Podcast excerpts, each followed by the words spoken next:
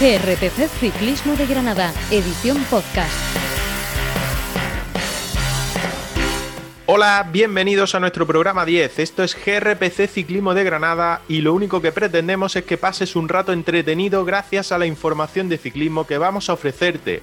Además de la entrevista, uno de los nuestros, de nuestros ciclistas además más importantes y al espacio junto a nuestra grupeta al final en el que haremos la goma.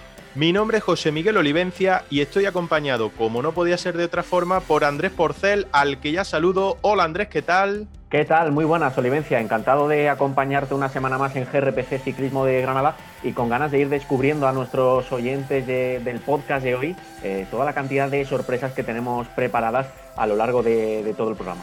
Sí, porque llevamos dos semanas que estamos en racha y esta semana no nos vamos a quedar atrás, ¿eh?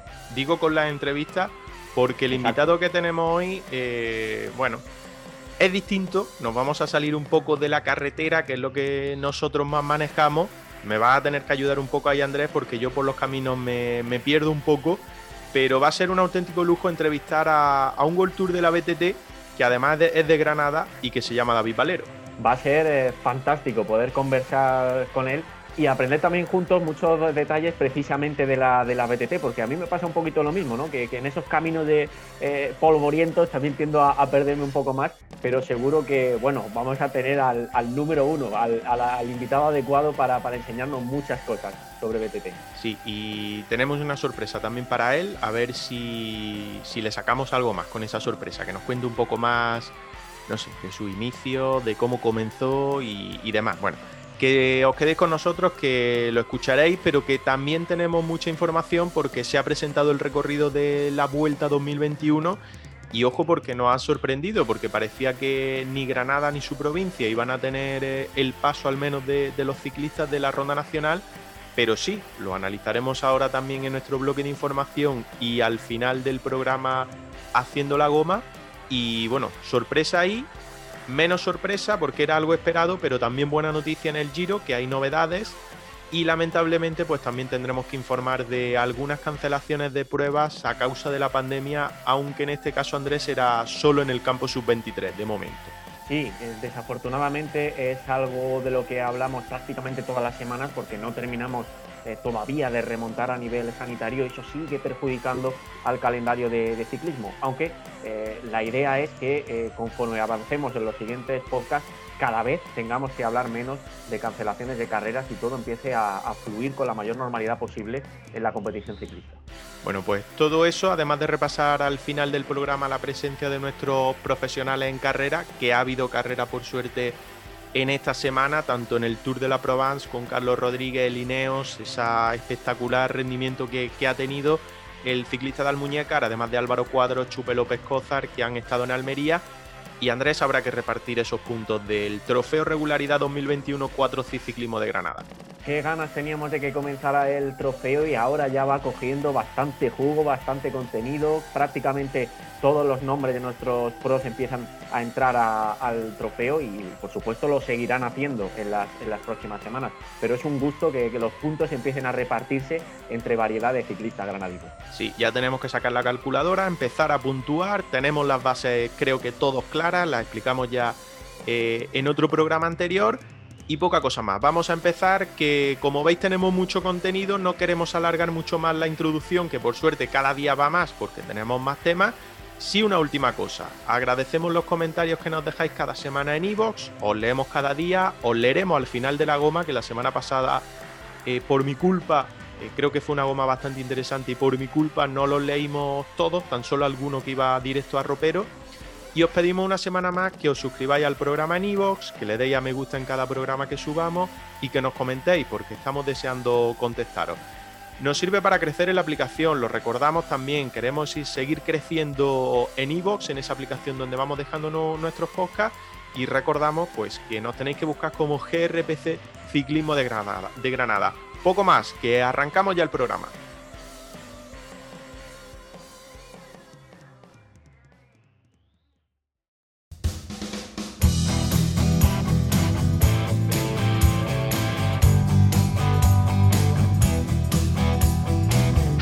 Estás escuchando el podcast de GRPC, Ciclismo de Granada.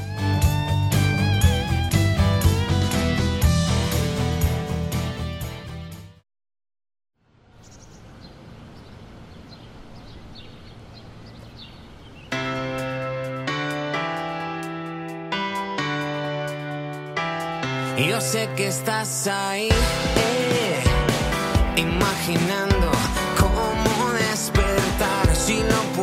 Es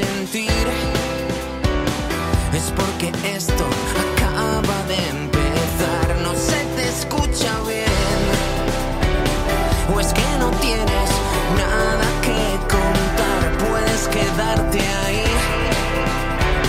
Pero ya nada, nada será igual porque te mira, ella te mira. Si la llevas a bailar,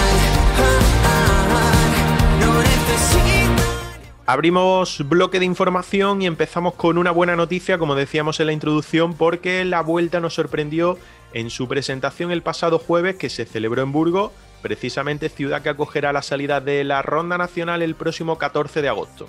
Y sorpresa, efectivamente, porque la vuelta pasará finalmente sí por Granada, al menos por la zona sur de la provincia. Será en concreto el 24 de agosto, en la décima etapa entre Roquetas de Mar y Rincón de la Victoria, entre las provincias de Almería y Málaga. Es decir, que la carrera de nuestro país, la Gran Ronda, va a atravesar entre esas dos provincias toda la costa granadina, entrando desde Almería y saliendo hasta Málaga. Daremos un repaso más exhaustivo de la carrera presentada en nuestro espacio de Haciendo la Goma junto con los miembros de nuestra grupeta, pero Olivencia podemos repasar algunas de las jornadas más destacadas, algunas de ellas muy cercanas a nuestra provincia, por lo que si la situación lo permite, los aficionados granadinos podrían desplazarse para ver ciclismo de primer nivel y si no, al menos ahí queda esa Nacional 340 por la que seguramente se va a realizar esa aproximación entre Almería y Málaga atravesando la costa tropical granadina.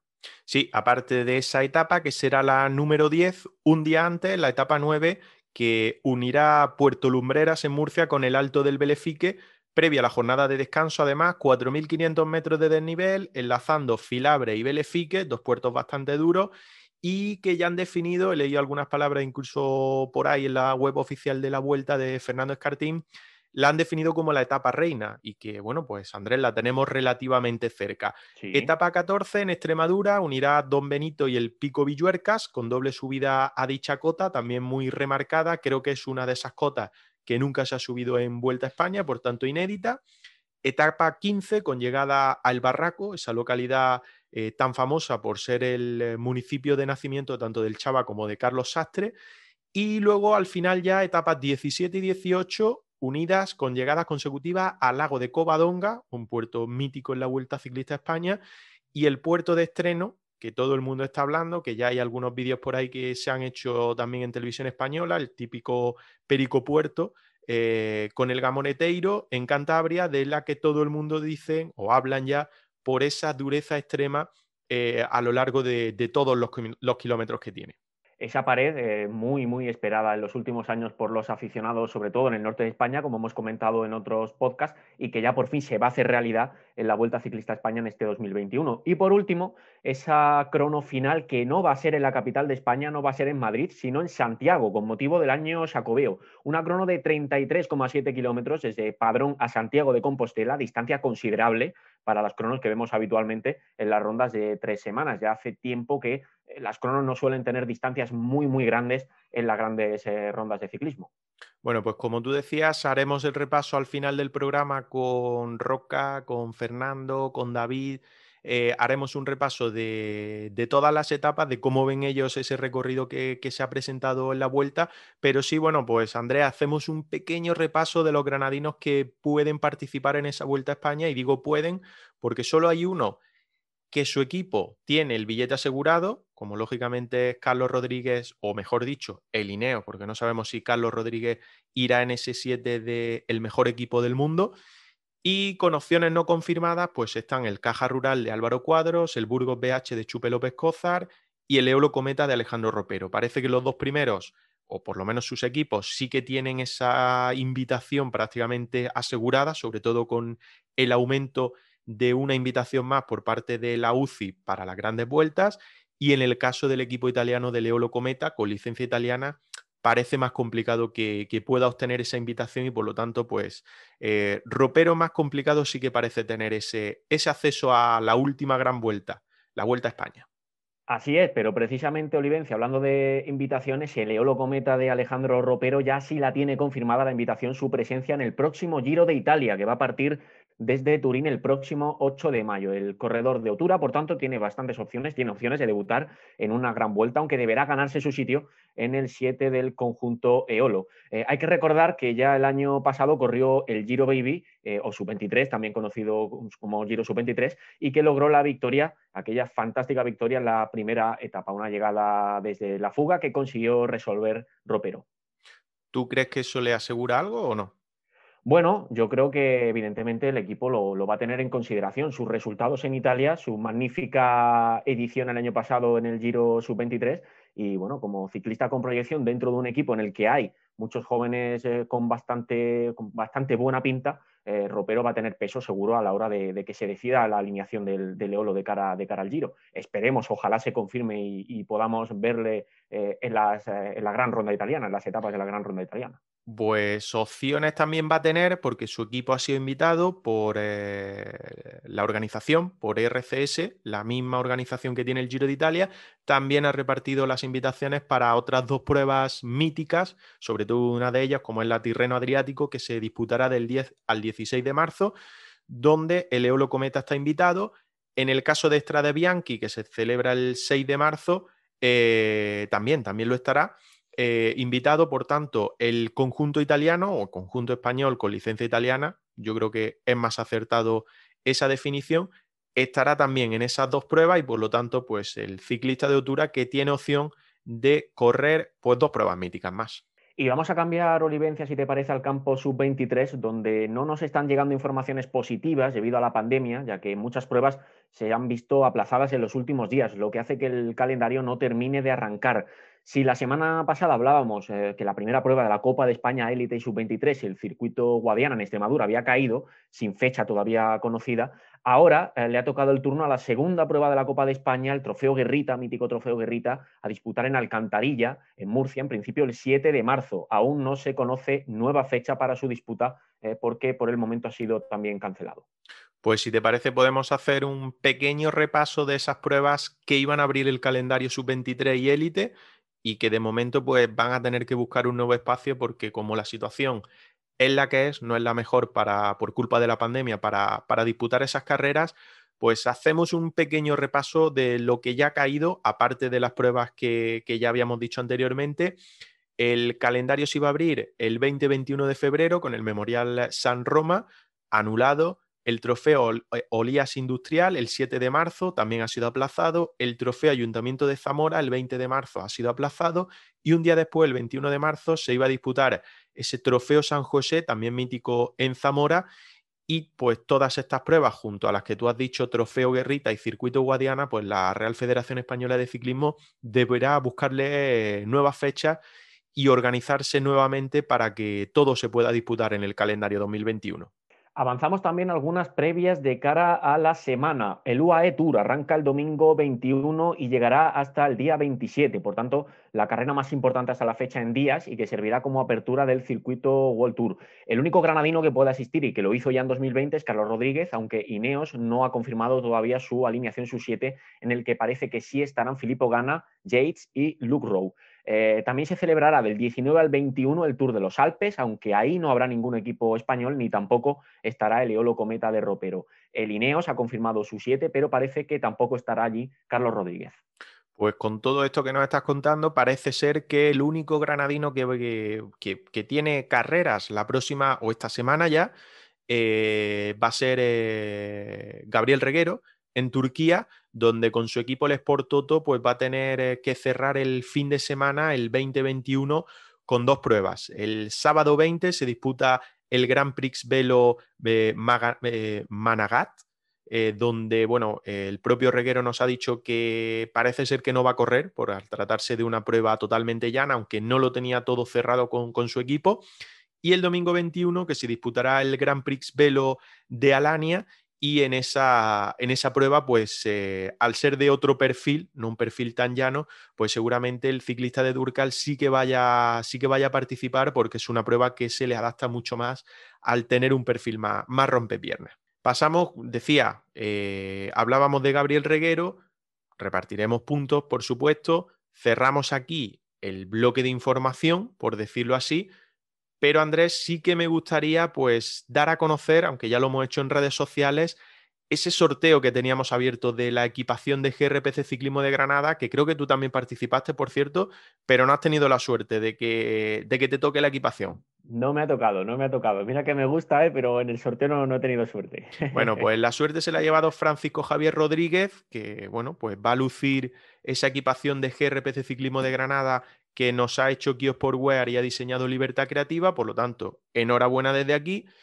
y agradecer sobre todo esa participación enorme que ha tenido el sorteo de Instagram, porque ha tenido, hemos recibido eh, prácticamente 500 comentarios citando a otra gente para que participara en el sorteo y por lo tanto, pues un auténtico éxito que, ojo, porque vamos a repetir, no en este caso con otra equipación, que sé que la gente igual ya va a estar pendiente esperando otra equipación, pero sí creo que con un sorteo que energía yo creo que va a aportar, va a aportar a, nuestros oyentes. Así que muy atentos sobre todo a Instagram porque en pocas fechas vamos a abrir un, nuevo sorteo.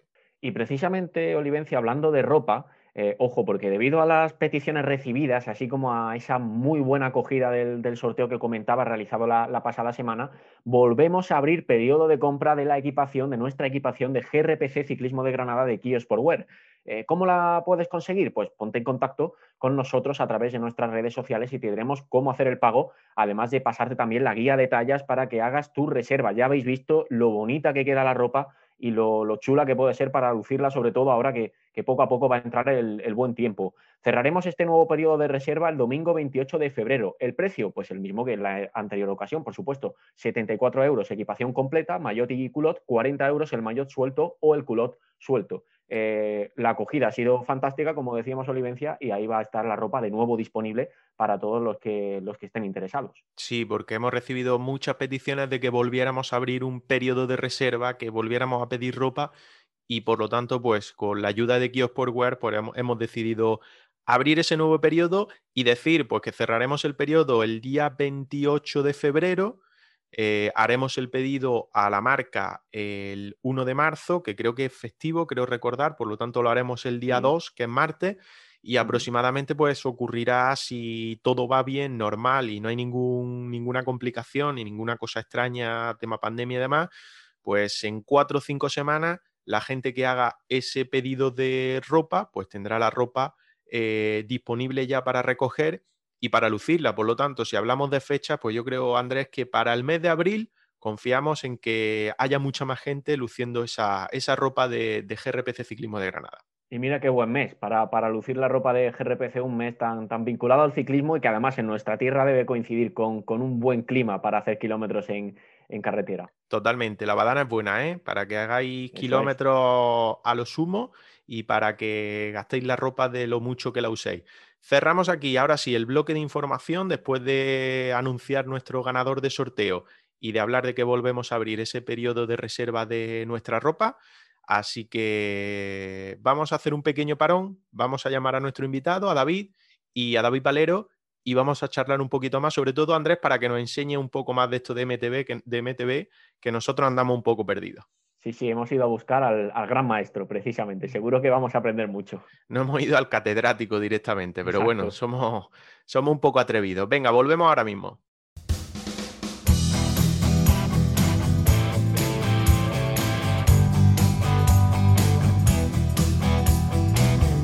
Estás escuchando el podcast de GRPC, Ciclismo de Granada.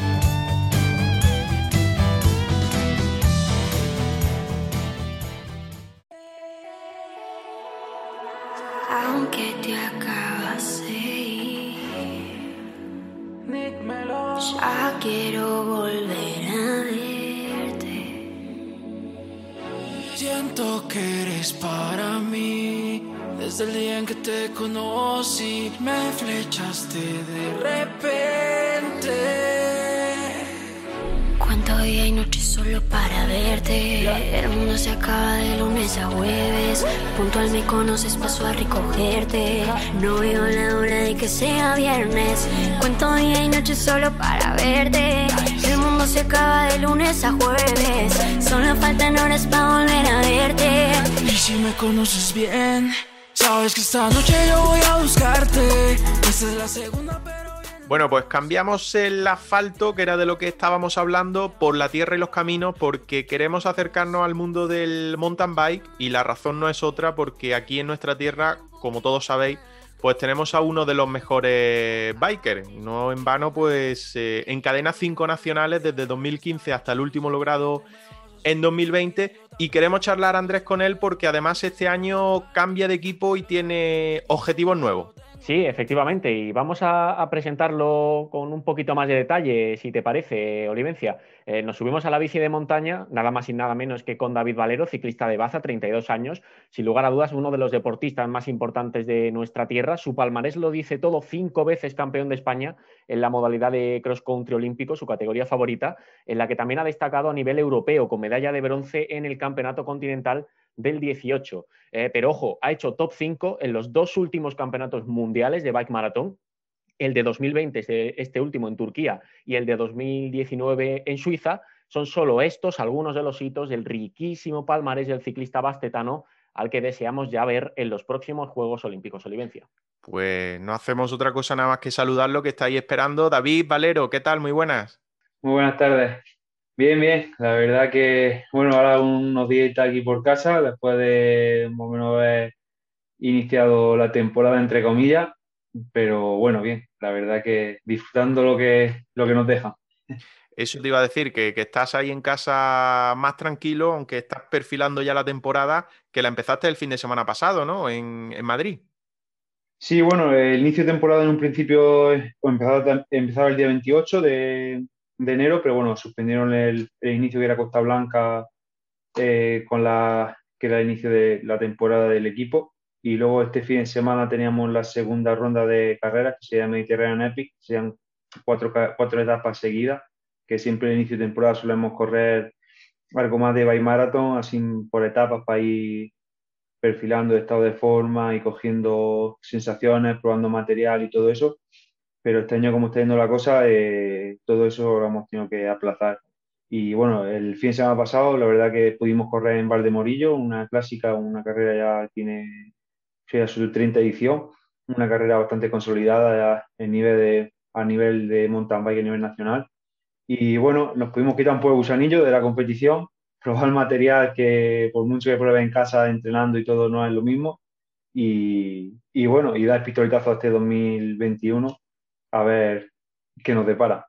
Oye, la principal novedad de este año es que has cambiado de equipo. Después de cinco años en MMR, te has cambiado de marca de bici y de equipo, ¿no? Sí, bueno, eh, después de cinco años, la verdad que es una decisión bastante complicada por mi parte. Eh, llevaba mucho tiempo con, con MMR trabajando, con la marca asturiana, y la verdad que, bueno, eh, muy contento con, con, el trato con ellos, muy contento como, cómo ha ido estas, estas últimas temporadas con ellos pero bueno, quería buscar un poco un cambio de aire, un cambio, unos nuevos retos y, y, bueno, yo creo que había llegado un momento que me tocaba cambiar para salir de la zona de confort, como decimos, y, y buscar otro nuevo aliciente y eso fue un poco el cambio de, de estructura para este 2021 que, que, bueno, al final será un año, yo creo que un año bastante bonito si, si nos permiten practicar nuestro deporte. ¿Qué cambia? ¿Qué es lo que motiva, qué es lo que te motiva, sobre todo con ese cambio de equipo, con, tu, paso al BH? Bueno, pues en un principio cambio de compañeros, cambio de estructura, ya bueno, compañeros que he coincidido con ellos otras temporadas, tanto con Carlos Coloma coincidí en 2016, como con Pablo Rodríguez estuve tres, estuvimos eh, tres años juntos corriendo en el mismo equipo. Y bueno, son corredores que ya conocía, son corredores que la verdad que no entendemos bastante bien, aparte de ser compañeros somos ya grandes amigos. Y luego la única que no había coincidido nada que con, en selección había sido con Rocío del Alba, y, pero bueno, la verdad que la chica es un encanto y al final una profesional como nosotros y se nota que, que el equipo es, un, es otro, otro ambiente, ambiente familiar que era lo que iba buscando, un cambio también así, como te he dicho, de aire, el cambio de bicicleta también, ha sido todo cambio muy radical, porque al final ha sido marca de bicicleta, geometría distinta, cubierta distinta, grupo distinto, todo, todo. Y bueno, nosotros, por ejemplo, en montaña, eh, todos esos detalles los miramos muchísimo porque cualquier, cualquier cambio eh, no hace un mundo. David, compartir equipo con un mito del, mountain bike como es Carlos Coloma debe ser un, aliciente, una motivación más, sin duda, ¿verdad? Sí, la verdad que, bueno, compartir con, Carlos, ya había compartido en 2016 eh, temporada con él, aparte de que ya nos conocemos bastante, de ser compañero de, la selección española. Y, bueno, volver otra vez a compartir equipo con él en un año olímpico como en el 2016, cuando él hizo medalla de bronce, eh, es un, para mí un orgullo. Y bueno, aparte ser compañero al jefe, porque el amo del equipo, se, se, lo trabaja todo para tener los patrocinadores y todo. Y, bueno, la verdad que hace un, hace un gran trabajo por el mountain bike a nivel nacional e internacional. Y con todos estos magníficos cimientos, tú en el nuevo equipo, la estructura fantástica que hay en torno, en torno a él, la presencia también de, Carlos, eh, ¿dónde está el objetivo eh, en, esta, en esta temporada? Bueno, uno de los principales objetivos es poder estar en la Olimpiada de Tokio. Bueno, ya el año pasado ese era el principal objetivo. Eh, tendremos que tener un gran estado de forma, sobre todo en, en mayo, que es cuando se, decidirá quién, son los, corredores que van a Tokio a representar a España. Y bueno, ese es el objetivo. Luego también tenemos un mundial, que al final Mundial, Copa del Mundo, Campeonato de Europa, Campeonato de España, son carreras que siempre te marcan en rojo porque al final son grandes citas y son, o sea, haciendo buenos resultados, salva mucho la temporada. Pero bueno, en un principio Olimpiada y Mundial. Eh, David, ¿qué espina tienes con respecto a 2020? Sobre todo por el tema de la pandemia, ¿no? Porque cortó toda la temporada. Me acuerdo que charlé contigo en estas videollamadas que hicimos para, la página web y tal, cuando estábamos completamente encerrados. Creo que te cortó muchísimo la temporada. Eh, buena parte de esa Copa del Mundo y demás, de lo que sueles hacer en calendario. ¿Qué te quedó como máximo dolor, por decirlo así, entre comillas? Bueno, yo creo que soy una persona que necesitaba competiciones para ir rindiendo al más a, mi mejor nivel. Y eh, el año pasado, eh, haberme parado en marzo y tanto tiempo sin competir, eh, luego lo eché mucho en falta.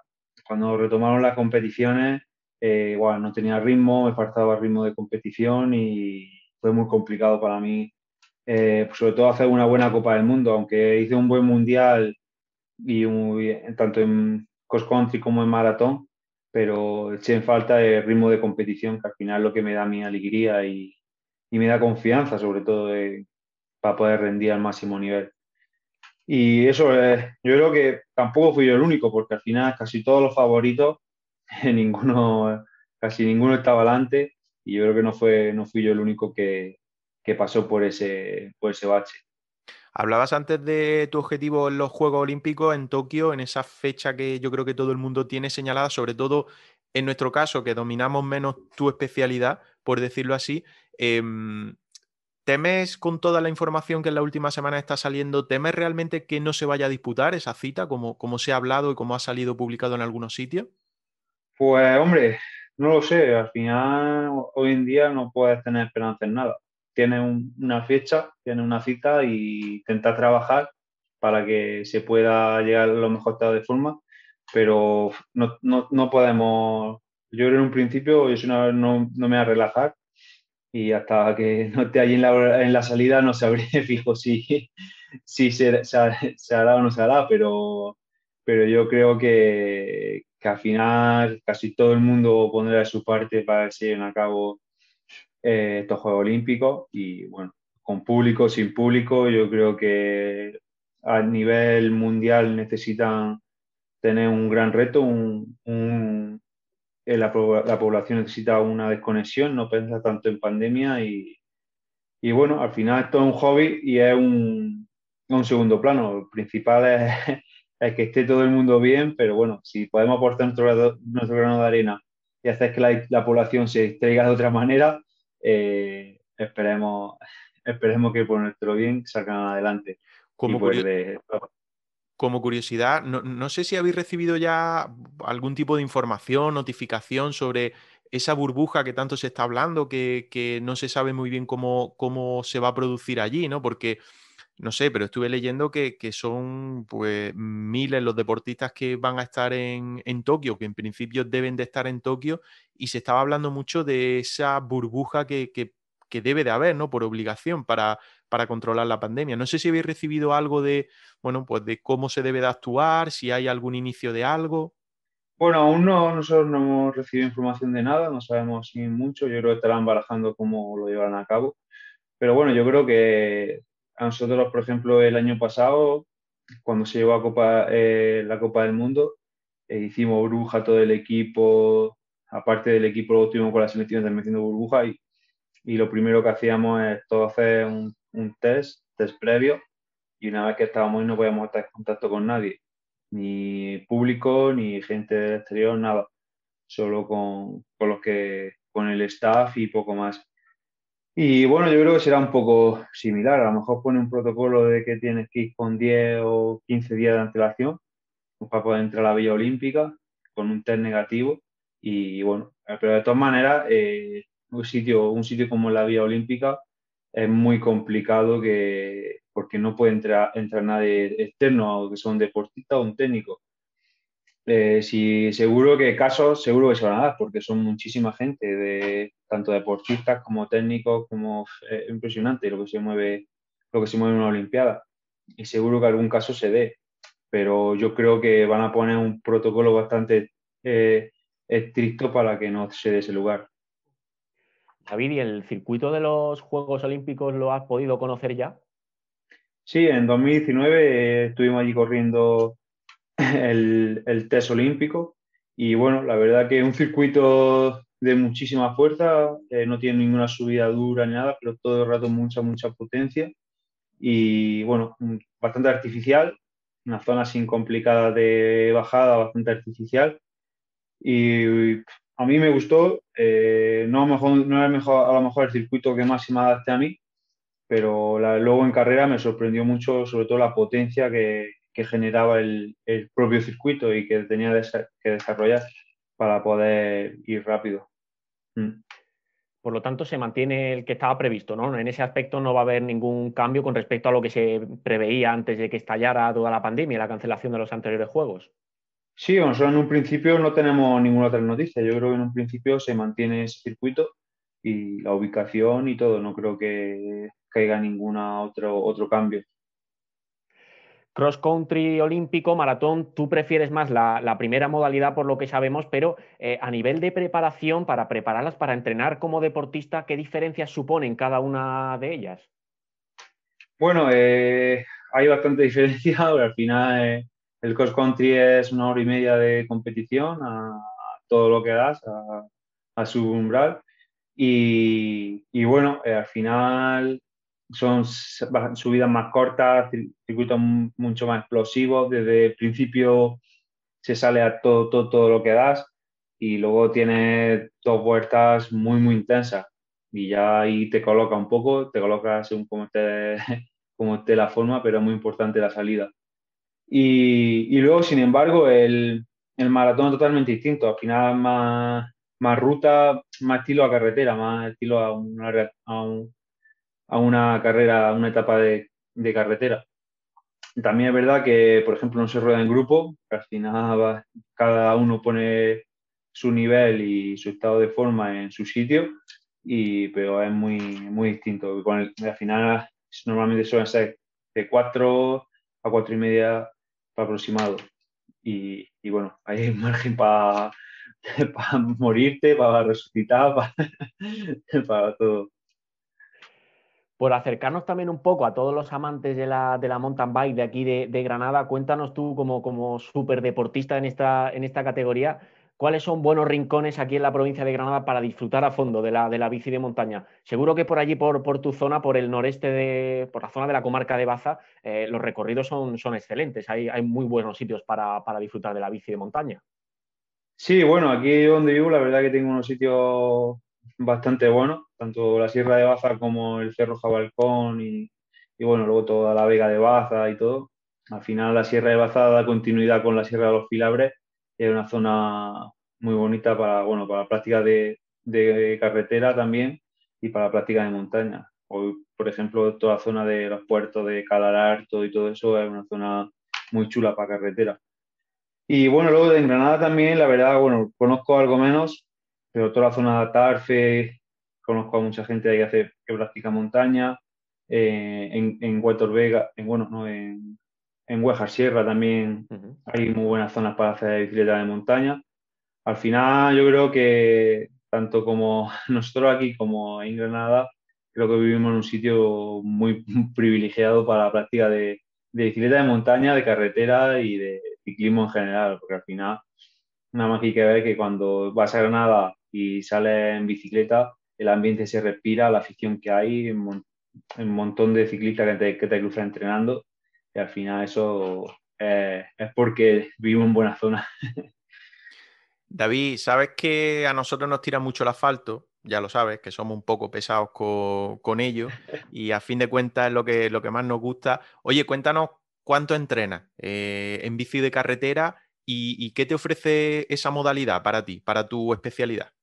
Bueno, eh, yo por ejemplo en carretera entreno, entreno bastante, sobre todo los fondos y todo eso y cuando tengo que hacer alguna serie larga en subida y todo eso también la hago en carretera porque me da bastante continuidad a darle a la serie. Al final es un ritmo más, más aeróbico, digamos. Eh, montaña siempre es mucho más agresivo, eh, todo, el, todo el rato va haciendo cambios de ritmo, va, al final te crea mucho más desgaste. Y, y yo entreno bastante en carretera. Puedo decirte, puedo entrenar un... A lo mejor ahora quita un poco más, porque ahora con, con la bicicleta de gravel eh, me está tirando mucho más la bicicleta de gravel que, que, otra cosa. Al final me da, la gravel me da lo que me da la carretera y lo que me da la de montaña.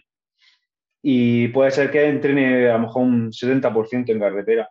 El resto lo hago bastante en montaña. Al final en montaña he trabajado mucho la técnica, series cortas explosivas. Eh, trabaja, hace trabajo distinto de, montaña a carretera. Pero bueno, a mí empezar a hacer una serie en carretera, una serie larga, al final eh, es un trabajo mucho más exacto que, por ejemplo, puede hacerlo en montaña, porque siempre en montaña va a tener alguna zona que va a tener algún descanso o el, el ritmo no va a ser el más idóneo.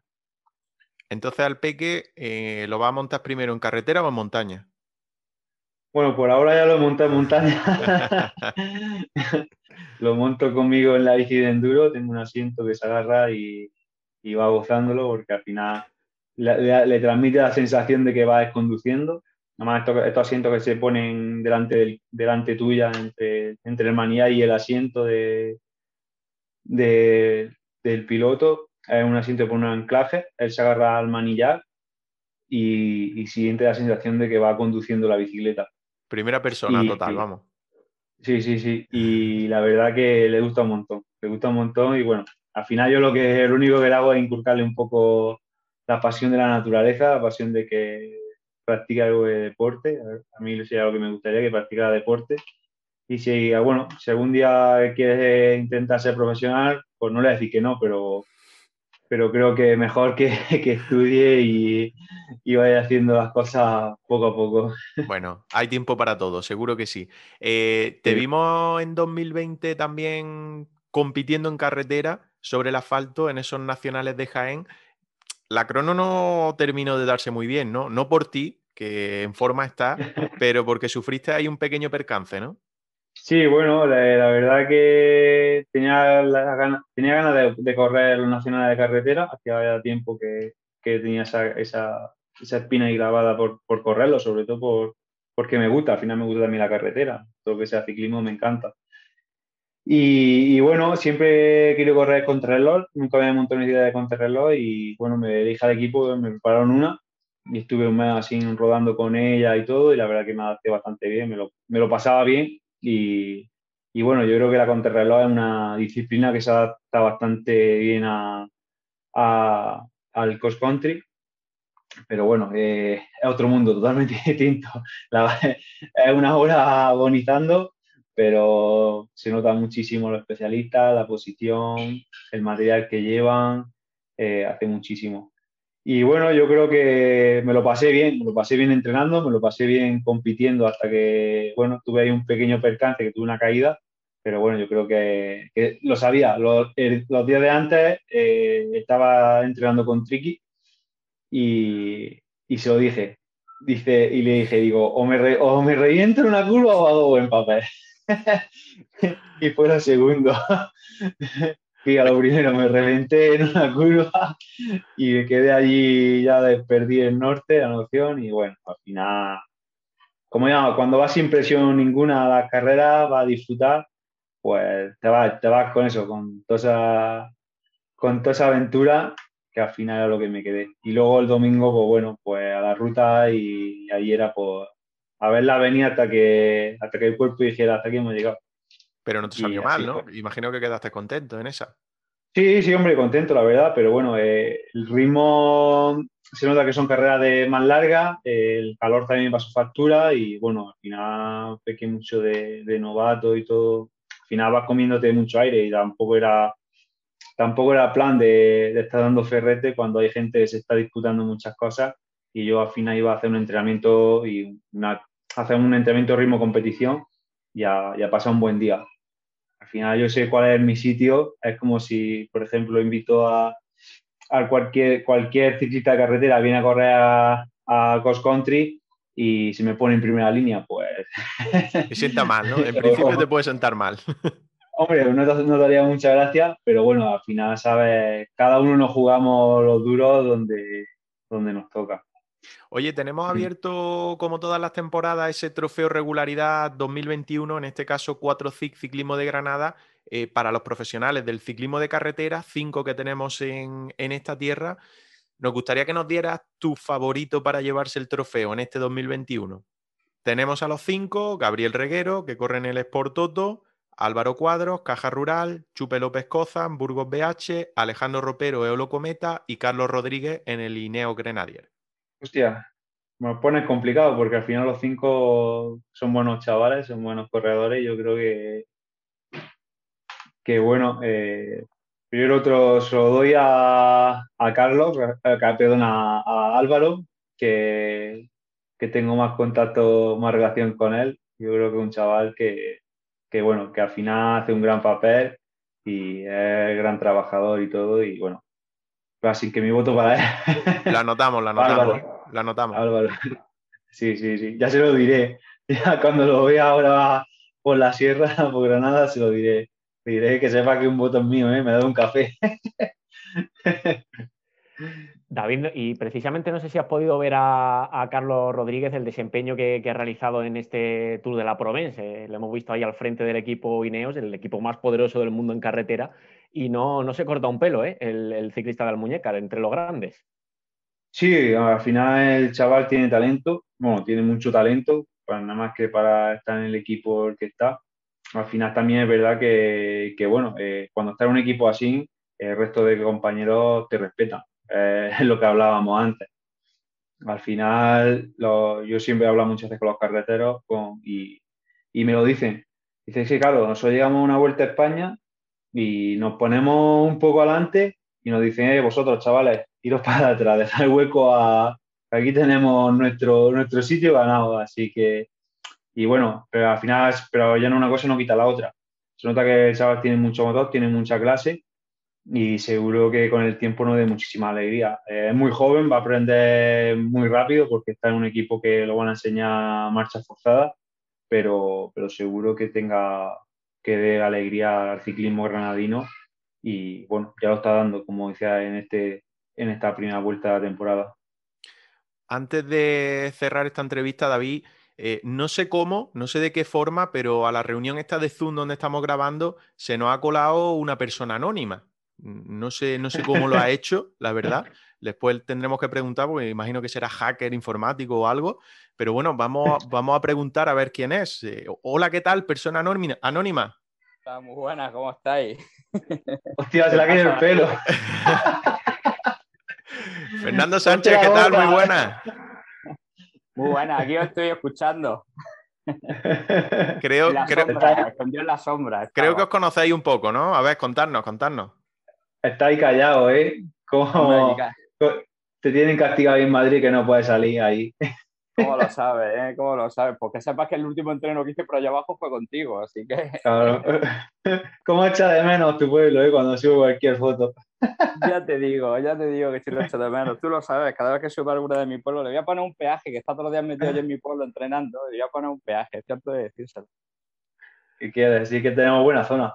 Al final, tú, tú bien que te haces cuando vienes a hacer recursos de fotos para llevarte vaya, ¿eh? Esto es como cuando, como cuando vienes a casa de tu madre y te lleva la matanza. Claro, es que es la, es la broma que, que, también me la llevo, ¿eh? Es la broma que tengo aquí, aquí, con el jefe, que nos tenemos que hacer una casilla en Andorra y estamos a ver si nos hacemos Instagram, ¿eh? Y estamos, estamos, estamos en ello. Estamos trabajando en ello, estamos trabajando en ello. Oye, Fernando, que quería hacerle algunas preguntas a David, ¿no? Adelante, todo tuyo. Hombre, yo estoy escuchando, muy interesante, estáis hablando nada más que del mundo, mundo profesional y todas esas cosas serias. Pero David, cuéntanos, cuéntanos tu inicio, cuéntanos de verdad cuando tenías que irte, irte sin dormir, cruzarte España entera y, todas esas aventuras. ya unos 10 años de eso al final yo creo que como cualquier ciclista. Eh, por ejemplo, los chavales me preguntan muchas veces que cómo llegué a ser ciclista profesional. Pues como todo el mundo, pues, viajes de ocho horas en coche, viajes durmiendo en el coche en un colchón tirado, que, que por ejemplo ahora si Fernando nos pilla nos metía en la cárcel, acabar la carrera corriendo y vuelta a casa, vuelta a casa, pues yo por ejemplo a trabajar. Cada uno iba haciendo, yo iba, al final iba haciendo mi vida aparte del ciclismo. Y, y, era lo que, al final el ciclismo para mí era una recompensa, era mi hobby y era lo que me, lo que me gustaba, pero es lo que se digo a los chavales, eh, hoy en día hay muchos amateurs que son profesionales y yo creo que no deben de confundir lo que es ser profesional y formar y, luego en un principio tienen que formar su vida y si y si da la casualidad y pueden y va todo bien, da el paso, el paso a profesionales. Fernando lo sabe, al final, luego después del ciclismo hay más vida, no es todo, todo el ciclismo, todo lo que, lo que es. Y luego un deporte que al final, por desgracia, no podemos vivir todo el mundo. Creo que, que se vive unos años y luego tenemos que seguir formándonos para eso. Pero sí, al final a todos nos cuesta el inicio y, el inicio nos cuesta lo del bolsillo. y luego si los resultados vienen, acompañan y todo, pues seguro que tienes patrocinadores, tienes gente que te apoya para, ayudarte y dar ese, paso a, profesionales.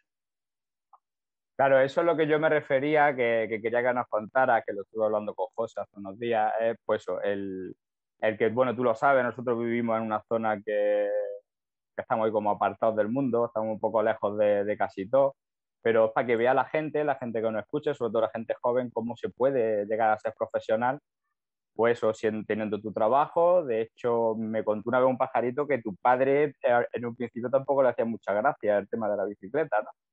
Sí, yo, hombre, yo por ejemplo, pues eso también empecé a competir más tarde, a partir de 18 años, ya tenía mi carnet, podía desplazarme, además juntábamos un amigo y yo y nos íbamos a las carreras los fines de semana. Pero al principio, bueno, al final mi padre son gente que trabajan, que viven del campo y, bueno, Fernando lo sabe, aquí tampoco hay mucha... El motor de, digamos, de la zona es el campo, la agricultura.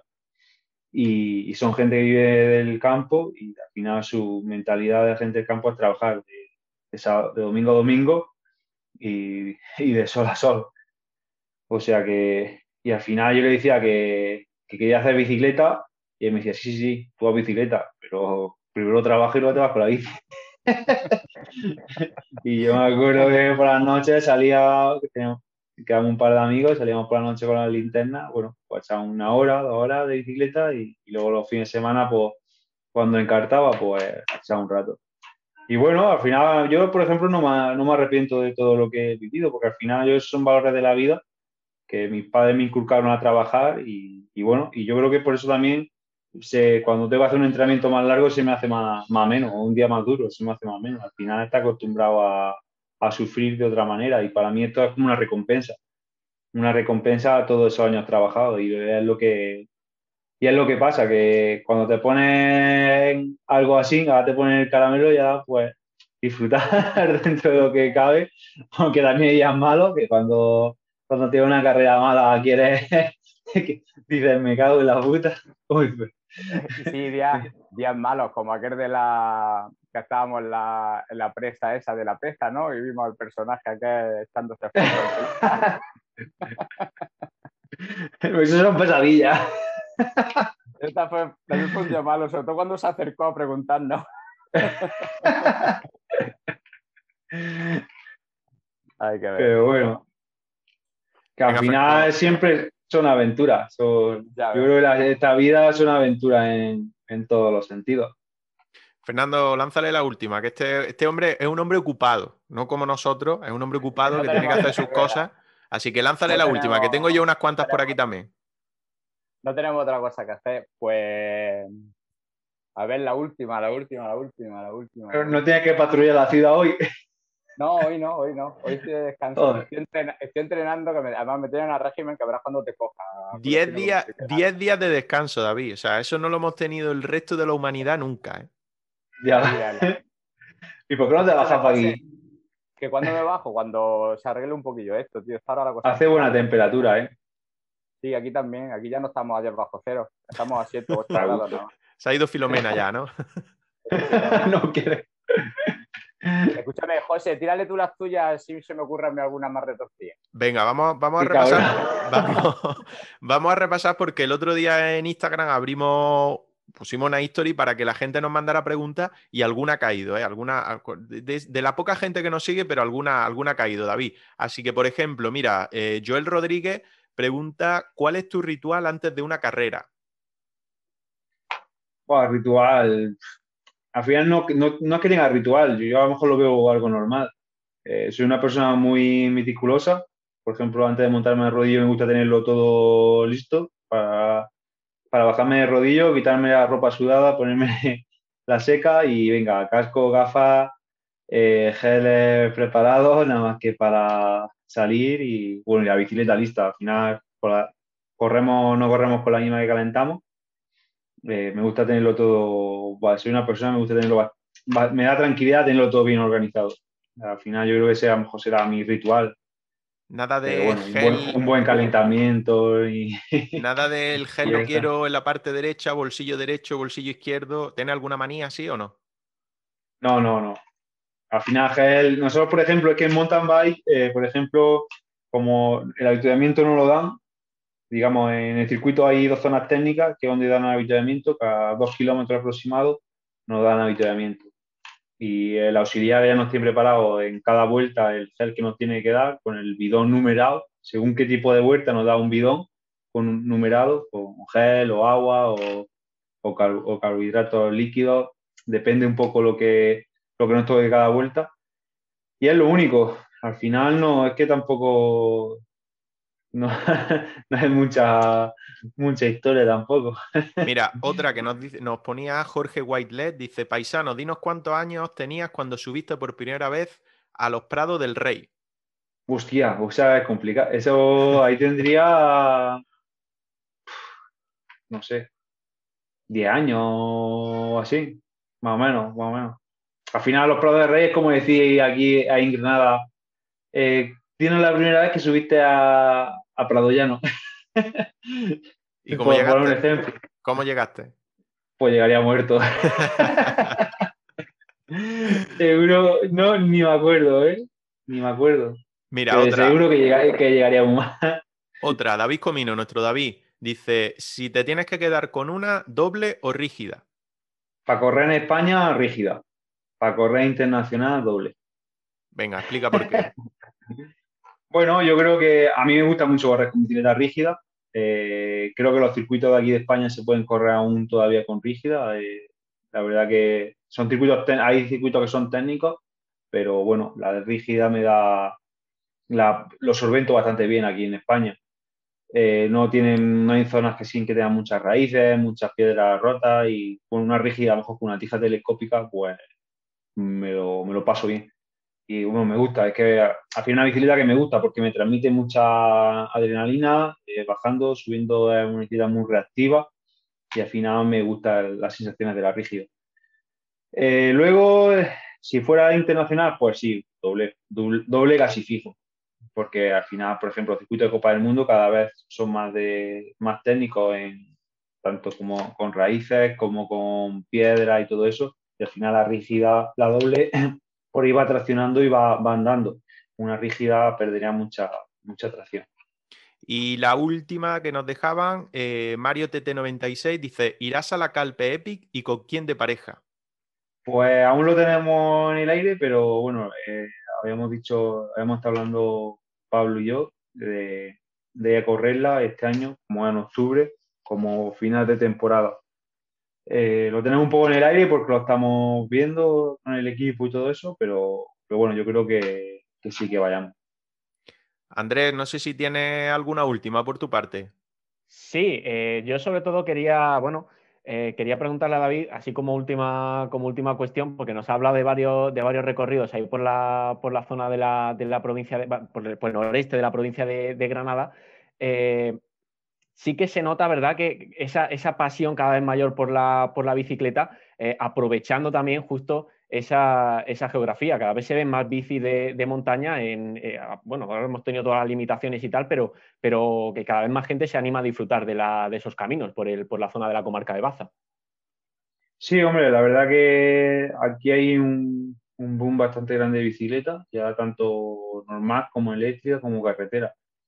La verdad que ya unos años que se está inculcando mucho el ciclismo. Eh, yo no sé si es por, bueno, un poco por, por, todo, por toda la afición que hay, por todo lo que se ha generado un poco también con, mediáticamente conmigo y todo eso. Pero sí es verdad que el ciclismo está muy de moda. También es verdad que el, que, el sitio donde estamos, Fernando lo sabe y que se ha criado aquí y creo que tenemos un sitio excepcional. Al final, eh, lo que te transmite la bicicleta, la tranquilidad y todo, yo creo que es idóneo. Y para práctica de carretera, tenemos muchas carreteras así de comarcales y todo eso que, son carreteras que no tienen mucho tráfico y pasan por sitios espectaculares. Al final yo creo que, por eso también hace muchísimo. Y ahora, por ejemplo, en el tema de la eléctrica, abre aún más, aún más el abanico. Venga, y por último, el pistolero, Fernando, lanza la última más, que la, más que la última, es referente a lo que estaba diciendo Andrés, eh, David, era muy modesto. La gente, el boom que hay en bicicleta montaña en base es por su culpa. Él no lo dice, pero lo voy a decir yo. De hecho, tiene hasta una escuela ciclista que se llama David Valero, lleva su nombre. Hoy se hace... Sí, bueno, la verdad que, por ejemplo, en la escuela hay 80 críos. 80 críos que, que, hoy en día, por, hoy con lo que están, con lo que, con la situación que hay, están dando clase miércoles, jueves y viernes, antes de dividir entre grupos, porque no pueden reunirse mucho. Y bueno, al final es verdad, eh, yo cuando voy con ellos, con los chavales, pues al final te dices, tía, algo, algo habremos hecho bien. Eh, yo creo que entre eso, entre el Club PAN, que también se vuelca muchísimo con la escuela, que al final son ellos los que lo llevan, yo lo único que pongo es casi mi nombre y, y ya está, intento ayudarle todo lo posible pero bueno, al final yo creo que, ese apoyo el que yo, por ejemplo, no hemos tenido de joven, cuando éramos jóvenes no hemos tenido ese, eh, pues esa, ayuda para, ver si te gustaba el ciclismo, si no, si... Y, bueno, al final eh, ofrecerse un poco a los chavales y que descubran otra, otro tipo de deporte distinto, que no es todo fútbol y, el deporte que se ve en televisión. Bueno, pues la verdad es que es una manera extraordinaria de darle una oportunidad también que, se socialicen y que vean lo que, que es el deporte, que siempre es lo mejor que, se puede practicar. David, que muchísimas gracias, que estamos en contacto, que te deseamos toda la suerte del mundo en tu nuevo equipo y en la nueva temporada, que estás a punto, que ya has empezado y que eh, estaremos atentos a ti, que aunque a nosotros nos tira más el asfalto, que Fernando lo sabe, pero los caminos tampoco les hacemos asco, ¿eh? Nosotros no les hacemos asco. Que... Yo, yo animo a los a gente de carretera que prueben una bicicleta de gravel. Yo, yo te digo que hay descubierto otro tipo de ciclismo. Aparte de ciclismo de, al final una mezcla entre mountain bike y carretera. Y yo últimamente estoy haciendo muchísimo, mucho con la bicicleta de gravel porque tenemos un, aquí, tanto aquí como en Granada, al final yo creo que tenemos un paraíso para bicicleta de gravel. yo, por ejemplo, mañana voy a hacer un poco de fondo y, y me voy con ella, porque al final te metes en la naturaleza, te quita también un poco de, del asfalto, del peligro de los coches. Y otro, no sé si la habréis probado alguno, pero cuando la probéis será, ya os digo que os va a gustar. El problema es probar las cosas, David. Ese es el principal Ya, problema, ya. que ya nos enganchamos y ya no hay forma de. Ya no hay forma que nos bajemos, ¿eh? Un poco más, que no te entretenemos mucho más, que creo que ha sido una de las entrevistas más extensas que hemos tenido, porque hemos estado muy a gusto, porque nos has atendido extraordinariamente y porque Fernando también te, te ha despertado ahí el gusanillo. Te ha despertado el Eh, gusanillo. Muchísimas sí, sí. gracias, David, que estamos en contacto. Muchísimas- Estamos en Sí, sí, sí. contacto y, y que toda la suerte del mundo para la nueva temporada. Sí, muchísimas gracias a vosotros y bueno, cuando queráis aquí estamos otra vez para, para echar un, un rato de cháchara y bueno, a ver si sale la temporada y podemos hacer algún directo o algo así en Copa del Mundo que, bueno, transmitírselo un poco a toda la afición granadina, lo que se puede vivir en un paddock, lo que se, lo que se vive dentro de un equipo, eh, que veréis que es muy distinto el ambiente que a lo mejor se vive, la presión que puede haber un equipo de carretera a la presión que podemos tener nosotros en mountain bike, sobre todo los, los días previos, el día de la competición, si hay presión en, en tu- cualquier modalidad, pero bueno, es, es un poco distinto la, una cosa de otra. Pues tomamos nota, ¿eh? Nos ha gustado esa idea, Andrés, nos ha gustado mucho. Mucho, mucho, sin duda que sí. Al, al final os voy a enganchar más de una montaña. seguro que sí, seguro que sí. Pues nada, que estamos en contacto, David, que muchísimas gracias. Y Andrés, Fernando, que seguimos, que esto no para porque nos queda hacer la goma. Fernando se nos ha colado en esta sección que normalmente no está. Y creo que Es tampoco va a estar nunca, tampoco va a estar nunca más, ya te lo digo yo, que no lo voy a invitar más. Y en nada, en dos segundos seguimos aquí haciendo la goma y pasándolo bien. Ahora volvemos. Escúchanos en iVoox y Spotify. Síguenos en redes sociales. GRPC Ciclismo de Granada. En Instagram, Twitter y Facebook.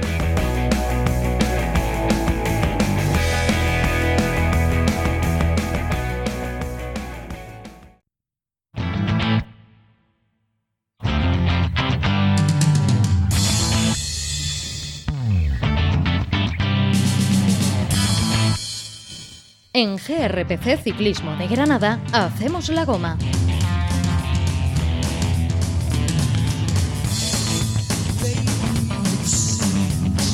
Venga, comenzamos la última parte del programa haciendo, haciendo la goma Andrés, después de que Fernando también ha estado con nosotros.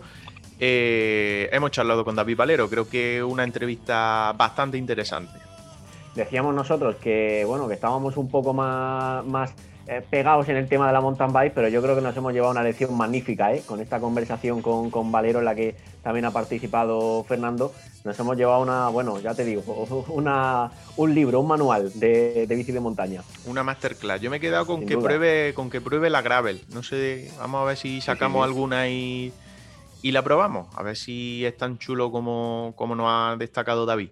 Aunque es lo Eh, que dices, que igual la probamos y luego ya no, no nos bajamos de ella, ¿eh? Eh, bueno. es peligroso. Igual a mí, a mí no me dejan, pero no, no sé a ti, no sé a ti. Eh, Fernando, aquí sigues, ¿no? Con nosotros.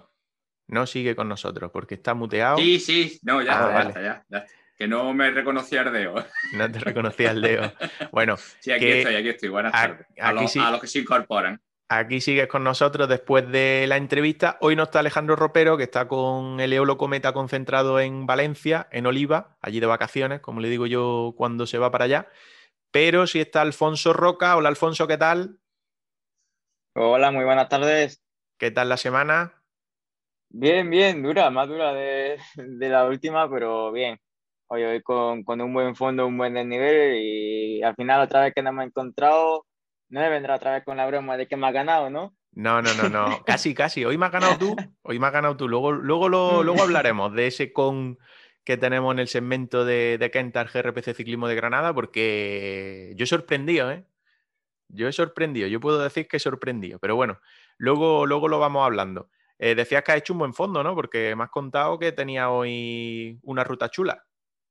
Uf, me he metido bien de puerto, Pulche, algo así, tú que, que casi no me falta ninguno. Sí, hombre, te, casi te quedas 700 fallana. acumulados y ¿Cómo que no? pues ya, Eso, eh, hasta Llana es mejor subirlo una vez al año, como mucho, ¿eh? Eso es muy duro. Bueno, pues ahora nos vas contando, a ver, porque también creo que, que tienes competición ahí ya a la vuelta de la esquina. Venga, el último, David Comino. ¿Qué tal, David? Muy buenas. Muy buenas, ¿qué pasa? Pues nada, ¿Cómo estás? Estamos muy bien. Y tú tienes una respuesta que escucharás cuando esto lo subamos de David Valero, que nos dejaste una pregunta, una pregunta chula. Y creo además que te ha dado hasta explicación. O sea que cuando la escuches tienes para, para informarte y para saber su opinión sobre lo que, lo que ha comentado. Perfecto, ahí estaremos, estaremos apuntando. Muy bien. Eh, Andrés, vamos a hacer primero un repaso de, mm, de la clasificación del trofeo porque nada, hace poco, poco rato han terminado las dos pruebas que, donde había presentes ciclistas granadinos y por lo tanto, pues puntuación del trofeo regularidad 2021 4 CIC Ciclismo de Granada que tenemos que, que- que repartir. Cuéntanos un poco cómo han quedado esos ciclistas granadinos en cada prueba y ahora hago yo el repaso del trofeo.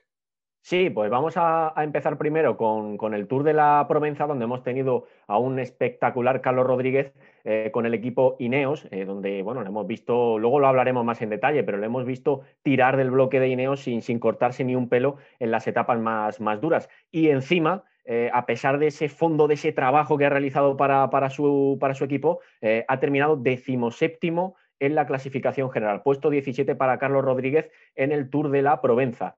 Eh, por otro lado, tenemos también Clásica de Almería, eh, una clásica habitual en estas fechas, con ese perfil completamente llano que finaliza al sprint. Dos participantes granadinos, Álvaro Cuadros con el Caja Rural Seguros RGA, que ha finalizado en el puesto 111, después de trabajo para Jona Verasturi eh, por parte del equipo Caja Rural. Jona Verasturi ha finalizado cuarto, por cierto. Y eh, tenemos también al Chupe López Cózar, que ha participado en esta clásica de Almería y ha abandonado finalmente la prueba, no ha podido llegar a la meta en Roquetas de Mar.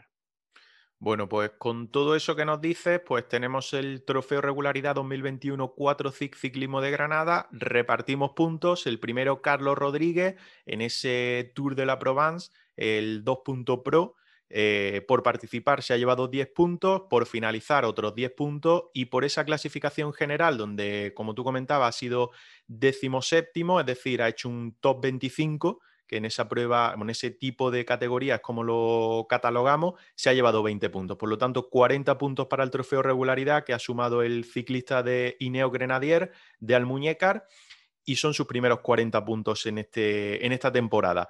En el caso de Álvaro Cuadro, 10 puntos por participar en la clásica de Almería de categoría 1 Pro de un- una jornada se ha llevado esos 10 puntos por participar, sin embargo no suma eh, los puntos por finalizar, ya que ese- esa prueba, en esa categoría, pues eh, tenemos catalogado que deben de acabar entre los 100 primeros para poder sumar otros 10 puntos. Por lo tanto, Álvaro Cuadros suma 10 puntos en la clasificación, igual que López Cózar, que es el chupe, que sí que ha participado o ha arrancado esa prueba, como tú comentabas, se lleva otros 10 puntos. Con todo esto, haciendo recuento y tirando de, calcula- de calculadora, el líder ahora mismo de ese trofeo regularidad 4 CIC eh, Ciclismo de Granada en la edición de 2021, Carlos Rodríguez con 40 puntos, segundo clasificado Gabriel Reguero con 15, que lo sumó en la prueba que corrió anteriormente en Turquía, y 10 puntos para Álvaro Cuadro y Chupe López Cózar, empatados en esa tercera posición. Alejandro Ropero, pues todavía no ha debutado, por lo tanto, no ha sumado ningún punto. Eh, Fernando, eh, todavía es muy pronto, pero parece que lo de Carlos, por cómo lo hemos visto, eh, creo que es un serio candidato a llevarse este año el trofeo, ¿no? Sí, sí, está claro que, es el máximo favorito, porque seguramente va a ser el que más carreras dispute y de más nivel, y él ya ha demostrado también el, el nivelazo que tiene. Y, sí, evidentemente es un firme candidato para llevárselo. Vamos a analizar un poquito precisamente esas pruebas que hemos, de las que hemos podido disfrutar en estos últimos días. El Tour de la Provence eh, se lo ha llevado eh, Iván Ramiro Sosa, el ciclista del conjunto Ineos, después de una estrategia magnífica del gigante británico, del equipo británico de dimensiones estratosféricas por fichajes, por, por capacidad, por fondo. Eh, se llevaron este Tour de la Promesa general en, la etapa del Chalet de Reinar, no subían hasta, hasta la parte más alta de Mont Ventoux, se quedaron en Chalet Reinar. Ahí vimos precisamente a un Carlos Rodríguez inmenso, el ciclista de Almuñécar, en el trabajo durante la subida a Chalet Reinar para empezar a desgastar al pelotón y a seleccionar a los más fuertes. Después, el movimiento de Iván Ramiro Sosa, que fue definitivo, con una buena retaguardia por parte de su compañero Egan Arley Bernal, que estuvo sobre todo vigilando a Julián Alaphilippe. Hemos visto a un Julián Alaphilippe muy competitivo, como siempre, con mucho carácter, con ese maillot de campeón del mundo. Dos victorias también para el de Keunig en dos sprints con Davide Ballerini y esta última jornada eh, en la que ha ganado Phil Bauhaus, el sprinter del equipo Bahrein. Por otro lado, clásica de Almería, también la hemos podido disfrutar eh, este pasado fin de semana con victoria eh, de Giacomo Nicciolo, del italiano, en el sprint. Clásica de Almería, como siempre, con ese perfil, como decíamos, llano, que se resuelve prácticamente todos los años al sprint y solo hace falta ver un poco el palmarés de victorias de los últimos años para comprobar que todos prácticamente son, son velocistas. Y mencionábamos ese cuarto puesto de Jonah Verasturi como el primer español mejor clasificado en esta clásica de Almería, después también de un buen trabajo por parte de Caja Rural. Eh, Roca, empiezo preguntándote a, ti mismo. analízanos la que hayas visto más o te haya sido tu favorita este fin de semana, pero bueno, hemos tenido bastante competición, sobre todo en la Provence, con esas, varias etapas en las que hemos disfrutado de, perfiles diferentes y un Chalet Reinar que fue, eh, evidentemente, como esperábamos, definitivo para la clasificación general. Pues sí, yo la que más he disfrutado sin duda ha sido el Tour de la Provincia porque han sido cuatro días de ciclismo maravilloso, con un primer día precioso con esa fuga de Alaphilippe, Chicone, Moscón, sin duda ver a tres grandes corredores dando guerra desde prácticamente su primer día de competición, la verdad es que es precioso y bueno, después la, la subida a Chale Reinal viendo a un granadino como es Carlos Rodríguez allí reventar el grupo porque prácticamente lo reventó él solo hizo un trabajo impresionante para su compañero Iván Ramiro Sosa y para también Egan Bernal, que hicieron primero y segundo. Es un trabajo encomiable. Y bueno, luego también el segundo día ya un poco más complicado con tema de lluvia, caída de, gente como Asgreen o Alaphilippe, se complicó un poco más, pero bueno, sin duda han sido cuatro días muy, muy bonitos. David Comino, ¿no nos ha sorprendido que el Ineos, con el super bloque que tiene, eh, haya dominado la que ha sido eh, probablemente una de las primeras pruebas de la temporada con más nivel de participación? Y ahí ha estado la escuadra británica, en este caso con colombianos, dominando también la clasificación general. Pues sí, la verdad es que se ha visto un Ineos bastante, bastante fuerte. Al final tiene a los mejores del mundo y es lo más normal. Tanto Bernal parando los, los, eh, eh, los ataques de Alaphilippe allí, eh, secando los ataques, por así decirlo. Y Sosa, que mostró un nivel bastante alto. Luego los compañeros, por así decirlo, como Carlos, que estuvo a un alto nivel. Y los demás por lo mismo. Así que Hablando de la actuación de Carlos Rodríguez precisamente, por repasar un poco, porque tanto Roca como tú, David, eh, lo habéis destacado sobremanera, eh, hay que recordar, como decíamos al comienzo, que ha sido decimoséptimo en la general, que fue protagonista en el Momentum, que ha sido séptimo en la general de mejor joven, que se ha llevado su compañero de equipo Sosa, y que el día del Momentum, pese a que soltó a falta de tres kilómetros, que fue cuando ya dijo definitivamente... Mm, me quedo, entre comillas, no se quedó definitivamente, porque es que mirando la clasificación de esa jornada, solo perdió 2-0-8 con respecto a su compañero, con respecto a Sosa. Eh, teniendo en cuenta que quedaban tres minutos, yo creo que es algo a destacar también, ¿no? Porque, eh, Fernando, muchas veces eh, yo creo que estamos hartos de verlos que e, ese tipo de trabajo de equipo, bueno, es muy egoísta en cuanto a a que hay un líder y hay que trabajar para él, pero muchas veces no se ve eh, ese trabajo cómo quedan en las clasificaciones al final, ¿no? Porque se desenganchan, pierden mucho tiempo, pero en este caso es que son dos minutos en tres kilómetros en un puerto a la velocidad a la que había ido y el trabajo que había hecho eh, cuatro kilómetros antes, la verdad es que eh, es increíble lo que ha hecho.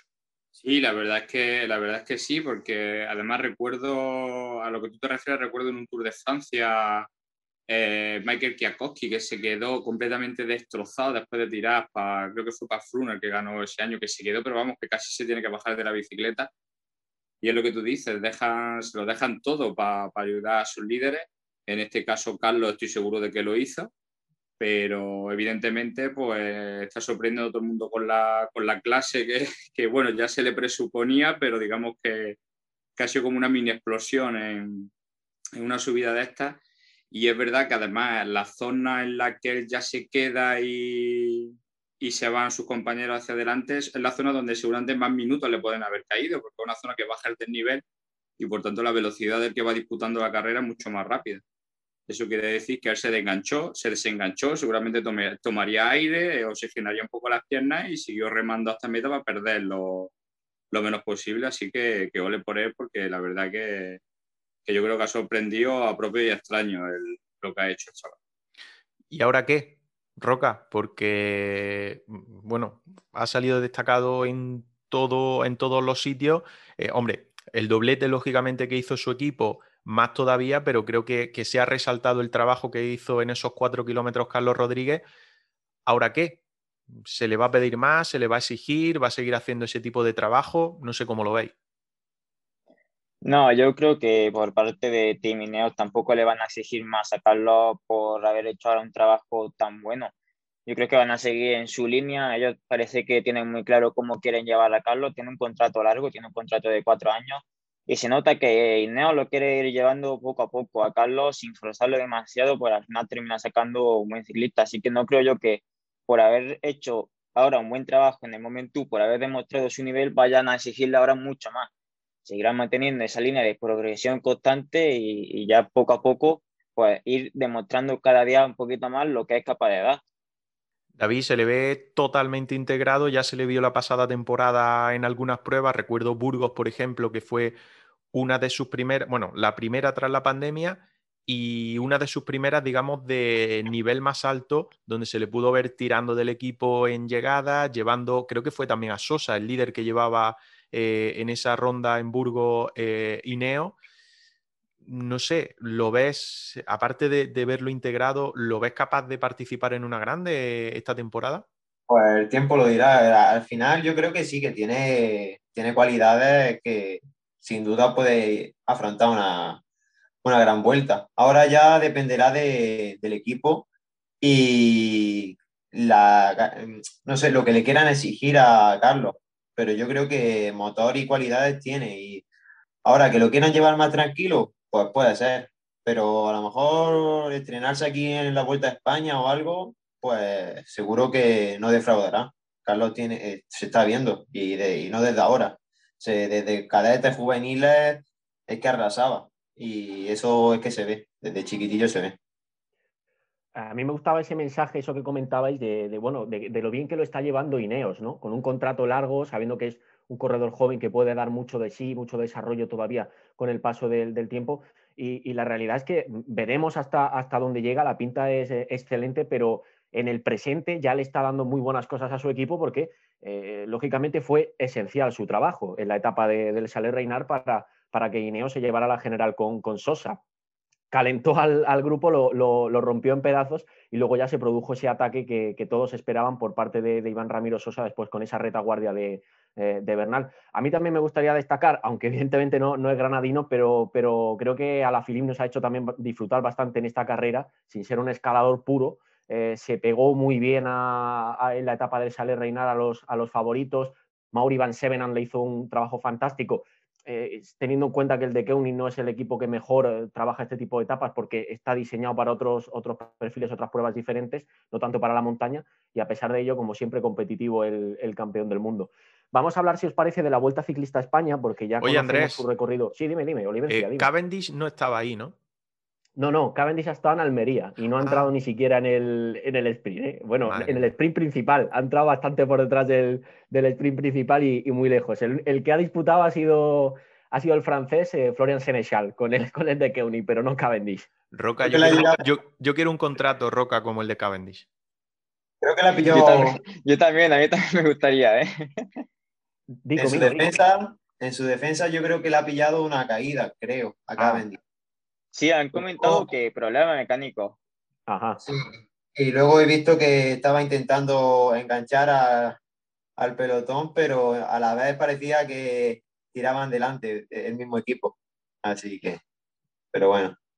E- Esas cosas que pasan a veces y que, y que a Eso todos se llama confianza de tu equipo.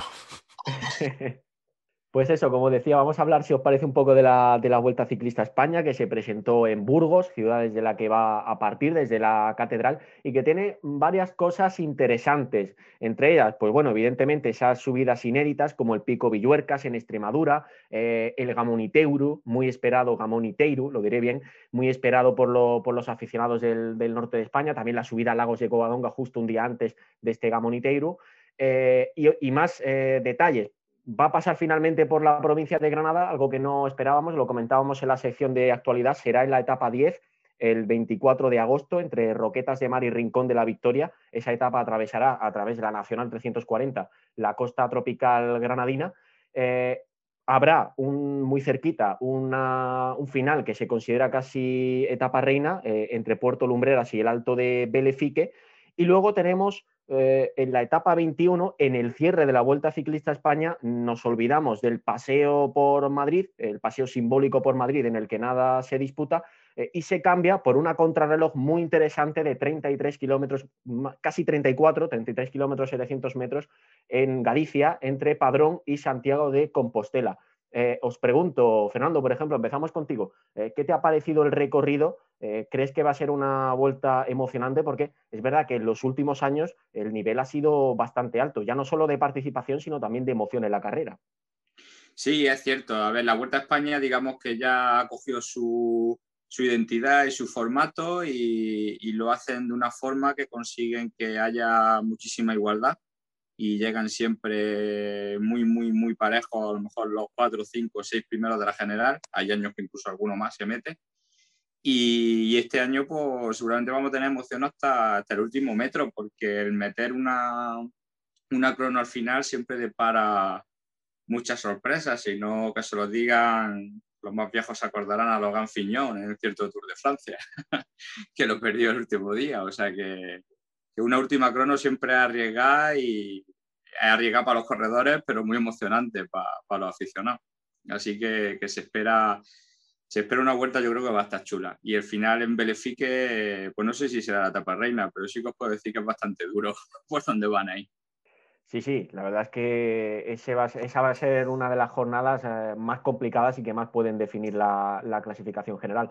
Eh, Roca, yo creo que todos estamos de acuerdo en que eliminar el paseo de Madrid y cambiarlo por una etapa que sí que puede aportar cosas a la clasificación es beneficioso para el espectáculo, ¿no? Porque es cierto que en el Tour de Francia, bueno, los Campos Elíseos tienen un prestigio enorme también como sprint. Eh, no, no pasa lo mismo con, con el final de, de Madrid o con algunos finales que ha tenido el Giro también en ciudades eh, importantes de Italia, eh, ese, ese prestigio no es el mismo, por lo tanto, el, el cambiar esa jornada por, un, por una crono en condiciones, una buena crono, es positivo.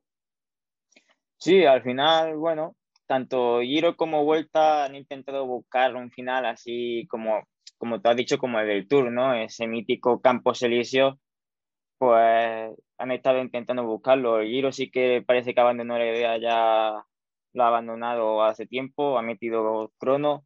Yo soy, me encuentro en un punto intermedio entre preferir eh, paseo final o preferir que se dispute la carrera hasta el último día, ¿no? En, Twitter hay mucha disputa con eso, con lo de que el último día sea de paseo. Al final eh, hay que darse cuenta que los ciclistas llevan 20 días ya de competición de dureza extrema y que no pasa nada porque el último día se lo tomen un poco más tranquilo, se disputen simplemente el sprint.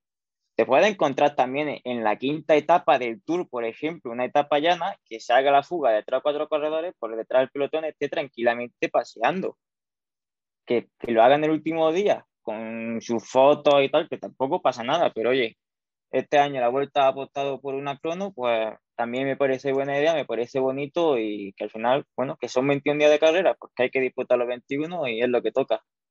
David, algo que no esperábamos y por lo que queríamos preguntarte a ti, ese paso por Granada, por la provincia de Granada, será en la etapa entre Roquetas de Mar y Rincón de la Victoria, entre las provincias de Almería y, Málaga, en este caso, atraviesan la costa tropical granadina, eh, como decíamos, Nacional 340, a través de Motril, de, Salobreña, Almuñécar. Eh, tú conoces la zona también por tus entrenamientos, eh, bueno, puede ser un, punto de tránsito interesante, ¿no? Si se forma alguna fuga, se puede dar bastante velocidad también al pelotón eh, y aunque no vamos a tener un final, pero al menos sí un, tránsito interesante por la costa. Y al final ese terreno es bastante rompepiernas. Allí, esa zona, aquí en, Granada, se caracteriza porque es muy sub y baja, sobre todo de Málaga hacia Muñecas, es bastante subir y bajar, y luego una vez que pasas Motril y va, hacia, hacia Almería, también tiene su tachuelilla y su repecho, que eso, y si, y si no es por la dureza de los repechos y tal, eh, el aire también creo que puede eh, ser bastante, un aliciente bastante a tener en cuenta, ¿sabes? Porque allí con el aire que siempre suele entrar de la, del lado de la costa, los abanicos ya se verá, pero que yo creo que puede, estar interesante. A destacar también que esa etapa que dice David, la, que tendremos aquí en la provincia o que pasará por la provincia, eh, viene de jornada de descanso, porque Belefique es la etapa 9, el, que es 22 de agosto, el 23 es jornada de descanso y el 24 es la etapa que, que pasa por Granada y que termina en Rincón de la Victoria. Hablabais de que, o hablaba Fernando, de que la etapa reina ya se ha marcado como que va a ser la de Almería, la que une Puerto Lumbreras y Belefique, que es la más dura, sin duda, eh, por desnivel, creo que son algo más de 4.500 metros de, desnivel, ahí te ganan Roca sobre lo que has hecho tú hoy. Y yo quería preguntar, aparte de esa, que, es la más fácil para todos de decir, eh, no sé qué podéis destacar sobremanera o cuál es la etapa que más os ha llamado la atención o más os guste a priori, que luego pasa lo que pasa, de todo lo que han presentado en, esta vuelta? A ver, que empiece quien quiera. Hombre, para mí el final en el Gamoniteiro, ese final inédito, la verdad que me parece increíble. Además, un recorrido parecido al que suelen tomar cuando se sube a Angliru, porque al final Gamoniteiro está en la misma sierra que el Angliru, entonces han cogido casi lo mismo Puerto, Puerto y Cordal antes también Yaurienzu y son dos primeras, un segunda antes de rematar en un puerto de categoría especial 15 kilómetros de extrema dureza, vamos, me parece una etapa preciosa y también la etapa del, del Barraco que finaliza en ese pueblo que nos hace recordar nombres tan míticos como Ángel Arroyo, Carlos Sastre o el mítico Chava, aquel ídolo de la afición en los años 2000. Pues también me parece una etapa muy bonita y que aunque no tenga un final en alto duro, pero que podría dar mucho juego. Eh, yo voy a romper, porque evidentemente si nos ponemos a pensar en etapas, pues claro, nos sale, nos salen los lagos de Covadonga, nos sale el Camoniteiro, nos sale ese tipo de etapas.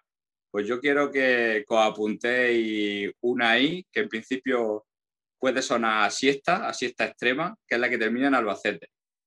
Ojito a la que termina en Albacete, porque como sople el aire y digan de jugar ciclista, puede ser mm, como lo que pasó hace dos años aquí en Guadalajara, donde yo vivo Creo que también pasan por tu zona, ¿no? Hay una etapa que termina en Guadalajara, ¿no?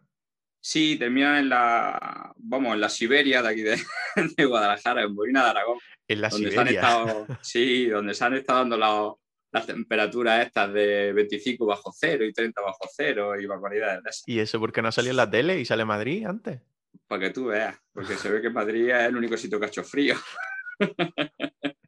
no, pues ya te digo, ahí en Molina, ahí también puede soplar, ahí también puede soplar viento, pero yo apuntaría mucho a la de Albacete, que como se levante el aire, como, os digo, como pasó en la etapa esa de Guadalajara hace, hace un par de años, una etapa puede ser interesante y no, no tiene ni un metro de subida, es prácticamente llana, pero, pero ahí el viento sopla mucho y ya os digo, como les, diga, como les dé por jugar a ciclistas, ojito a ese tipo de etapas también. Fijaos que a mí, por ejemplo, dentro de todos esos primeros días en la provincia de Burgos, desde donde va a partir la, vuelta en este 2021, eh, la tercera jornada ya va a empezar a seleccionar un poquito la, carrera. A mí es un puerto que, me gusta, me llama la atención esa etapa entre Santo Domingo de Silos y el Picón Blanco. un puerto que hemos visto evidentemente muchas veces en la, en la, vuelta a Burgos, que ahora también lo vamos a ver ya en la gran ronda nacional y donde podemos empezar a ver un poquito por dónde pueden ir los tiros en la general, aunque lógicamente será pronto para, para decidir nada, pero siempre se dice, se tira de tópico en estos casos. Ese día nadie ganará la vuelta, pero sí puede haber quien la pierda. Y, seguramente el, el picón blanco ya empezará a marcar algunas cosas. David, la tuya. Pues yo ya eh, creo que Villuerca. Bueno, también la del Gamonitero es la que más. Eh, porque, como dice eh, Alfonso, es una etapa que tiene pasa por la sierra del Angliru y tiene una dureza bastante importante. Y, y luego, pues eso, la de son un final inédito allí con, que suben bastante alto. No me acuerdo la altura a la que llegaba, pero creo que era bastante, bastante altura sobre el nivel del mar. Así que con esas me quedo. Luego también el otro día viendo por las redes sociales me hizo gracia. Dice, creo, creo que fue Darío Cataldo, que subió una foto a la historia diciendo definición de etapa llana en la Vuelta a España. Y salía que acababa en alto, en un repecho, ya no sé cuál era, creo que era por Burgos, pero no sabía, no sabría decirte. Pero decía, eh, etapa llana, así de, de coña. Sí, creo que, que por la zona de Alicante también hay algunas, sí, ¿no? Que, que la catalogan como etapas de, de, transición o etapa llana, pero también la, termina con una tachuela. La que dice David es la del picón blanco, precisamente, porque en la página web oficial de la Vuelta Ciclista España aparece clasificada como etapa llana y evidentemente no lo es, porque es un final en un puerto de primera categoría. Entonces yo creo que ahí también habrá sido un error por, por parte de, bueno, a la hora de subir la información a la web, porque no tiene nada de, de etapa llana. Eh, igual la aproximación sí, pero ni siquiera, porque hay un puerto de tercera entre medias, el puerto del Manquillo, y dos puertos de tercera, mejor dicho, entre medias. Entonces no, yo creo que se ha, tenido que tratar de, un error a la hora de, volcar la información en la web.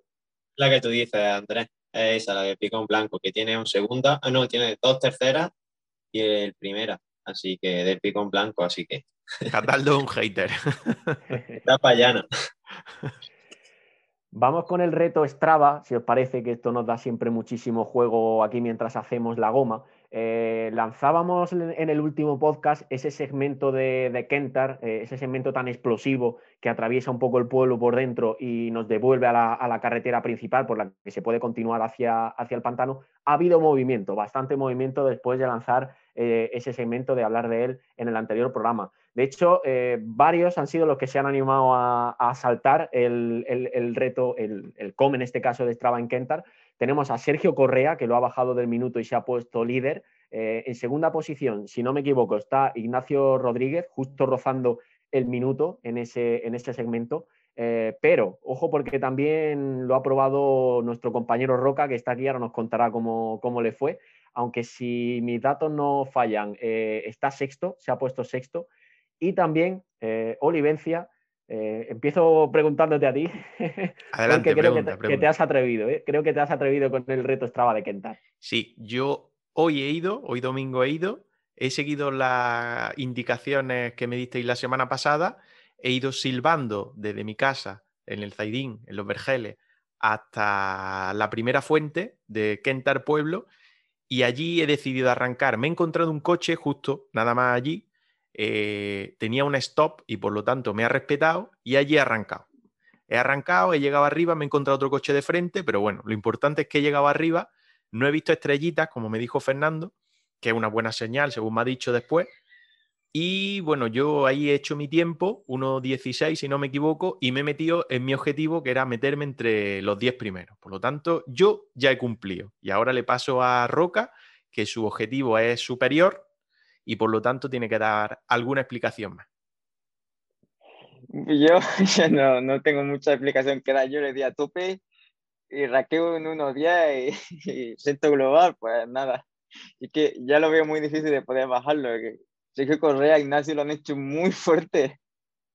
Ese, Co ese Correa es que lo ha dejado en 56 segundos, ¿eh? O sea, que, que... Ahí, madre mía, que me la ha bajado 14 segundos y yo iba a tope y yo no sé, Sergio tiene que estar muy fuerte. Oye, Roca, que traerlo una para pregunta. que comente... Una pregunta. El, el, badén que hay casi en la última zona, es decir, cuando pasas la plaza del pueblo, ese badén jode todo, ¿eh? O sea, y todo, porque todo. no sabes cómo pasarlo, Además, sí, yo me he encontrado sí, con una señora que iba andando hacia arriba, también justo al lado de la carretera, y yo temía que se cruzara. Pero bueno, Yo me acordaba, ahí, me acordaba ahí de Comino y he dicho, no me ha salido un perro, pero me va a salir una señora. Así que veremos a ver si no la lío aquí. Pues Yo tuve suerte y ni, ni perros, ni gatos, ni señoras, ni coches. Yo la verdad es que la mañana la tuve tranquila por el repecho y pude da- darle fuerte, pero Y por lo que me has dicho, Ignacio y Correa, la curva esa de 180 grados se pasa que casi tienes que frenar. Pero que yo creo que yo Correa, ahí, yo ahí me he abierto, ¿eh? Yo ahí me he abierto demasiado y ahí he perdido también algo. Correa me ha dicho que hizo un truquillo de coger el Garmin y tirarlo cuando le quedaban unos 40 metros. Así que Le preguntaremos, le preguntaremos por ella, a ver. Fernando, tú te tienes que animar, ¿eh? A ver si bajas para abajo ya y, y te animas, que cada vez tienes más, más retos ahí, ¿eh? Acumulados. Sí, yo cuando baje, cuando baje, claro que tendré que tirarle. Lo que pasa es que no sé si voy a dar, voy a dar el nivel, porque madre mía, se va, a pasar, se va a pasar una semana entera haciendo con. No No, va a dar que no. abasto, ¿eh? Todas las series que no hago las voy a hacer ahí haciendo, haciendo con. De todas maneras, además me estáis preocupando porque si, si no habéis subido ni con ganas de vomitar ni viendo los puntitos blancos, es que todavía tenéis muchísimo más gas, ¿eh? Porque Oye, este- vaya, vaya tela. Este era chulo, ¿eh? Yo que no ando nada, este era chulo. Este era chulo porque es corto y yo ahí puedo entrar por lo menos a jugar, aunque sea eso, entre los 10 primeros, pues mira. No, joder, que está muy bien, que, que ya tienes tu copita. Yo ya te digo, yo no sé si voy a si voy a tener copita. Yo sigo diciendo que lo no mismo, me esperaré, me- claro, me voy a esperar a pesar 50 kilos, a ver si con 50 kilos soy capaz de, de subir. lo más, y lo más importante para de sobrevivencia que es que tiene todavía a, está décimo, pero el noveno y el octavo lo tiene ahí a la mano. Está a un segundo y a dos segundos del octavo. No me piques, no me piques, que voy la semana que viene otra vez. El, el domingo está yo otra vez subiendo y bajando. sí, sí, sí. Y, y el viernes por la tarde. Tenías que haber tirado el Strava tú también, ¿eh? Haber tirado el Strava ya te metes en el séptimo.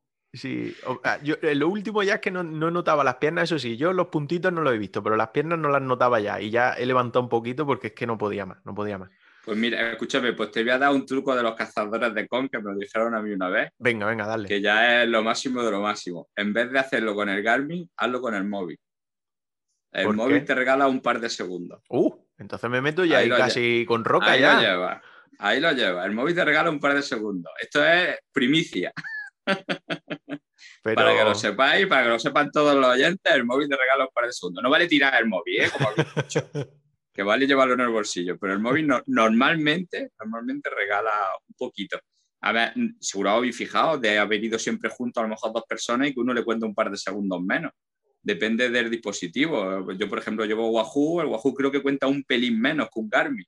Y, el, y ya os digo, y lo más rápido es el móvil. Yo cuando vaya ir con el móvil, yo ir con todo, voy a intentar hacer la máxima trampa posible, si no, ni de casualidad. Bueno, pues e- esa hay que apuntarla. Em, la semana que viene, a ver si planteamos otro. Vamos a buscar algún otro y lo vamos a plantear también aquí. Lo subiremos luego a las redes sociales para que la gente se vaya animando porque ya estamos viendo algo de, algo de movimiento también. Y a ver si, si logramos bajar algo también de, de ese tiempo. Eh, lo de Correa va a estar complicado porque es que bajar del minuto yo lo veo imposible, vamos es bastante, bastante complicado. Tiene, tiene que andar fuerte, como dice Roca, tiene que, que andar fuerte, que andar fuerte Correa. Eh, no vamos a alargar esto mucho más porque se nos va a ir el programa de madre. Y sí me gustaría terminar, Andrés, leyendo los comentarios del que nos han dejado los oyentes en Evox, que nos han dejado y cada vez nos dejan más, por lo tanto, agradecerlo.